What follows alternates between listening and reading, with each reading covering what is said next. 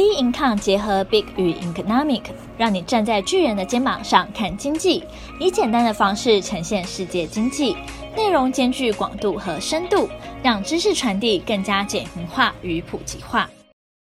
投资新手必听 ETF 大洗盘，购入高人气 ETF 前先了解。台湾几档元老级 ETF 一直都是初入投资市场投资人首选。但近期 ETF 大洗盘，主打高股息、低股价、季配息，在吸引我们的眼球。像是国泰投信发行的国泰永续高股息零零八七八，在二零二零年七月二十日挂牌开卖，一天的交易量就高达八点五万张，创下历史纪录。如今人气首度超越元大五十零零五零。事实上，零零八七八在上市两个月以来，没配息也没大涨，却在大盘震荡时狂吸引人气。另外，受惠于石油、黄豆产品热门标的，也吸引很多投资人资金进入。高人气 ETF 普遍在产品诉求或绩效表现获得认同，但其中不乏绩效不太理想却持续有买盘的状况。高人气 ETF 普遍在产品诉求或绩效表现获得认同。但其中不乏绩效不太理想却持续有买盘的状况，因此挑选上应着重报酬表现和投资目标，避免一窝蜂抢进却拿到落后的绩效。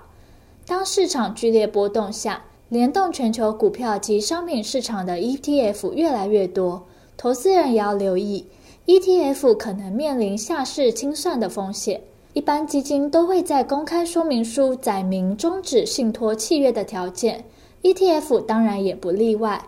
ETF 终止信托契约及下市的事由，除了标的指数、基金公司、保管机构发生重大变化等不可抗力的因素外，主要大都是基于规模考量，像是 ETF 净资产价值最近三十个营业日的平均值低于一定门槛。就要终止信托契约并下市，原因在于 ETF 若规模太小，恐影响经营成本，并可能因资金不足，以依照既定的投资策略来复制指数，导致基金公司操作上的难度，进而造成追踪偏离或影响投资人权益。固定定此门槛以保障投资人。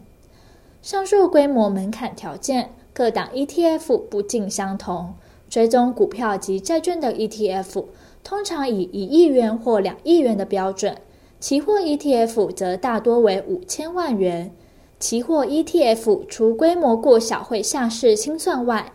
另外若最近三十个营业日的平均单位净值较其最初单位净值累积跌幅达九十 percent，也会触及下市清算门槛。换言之，假设某期货 ETF 发行价格为每单位二十元，则近三十个营业日平均净值低于二元即达下市门槛。为避免原石油正二的翻版再次发生，投资人在投资任何商品都应先了解游戏规则。交易 ETF 前务必详阅信托契约或公开说明书，并留意下市清算之规定及风险。那今天投资新手必听就到这边结束了。各位听众，如果还想要听什么主题的话，欢迎到我们的脸书专业以及我们的 Instagram 直接与我们做交流。那我们下次见喽，拜拜。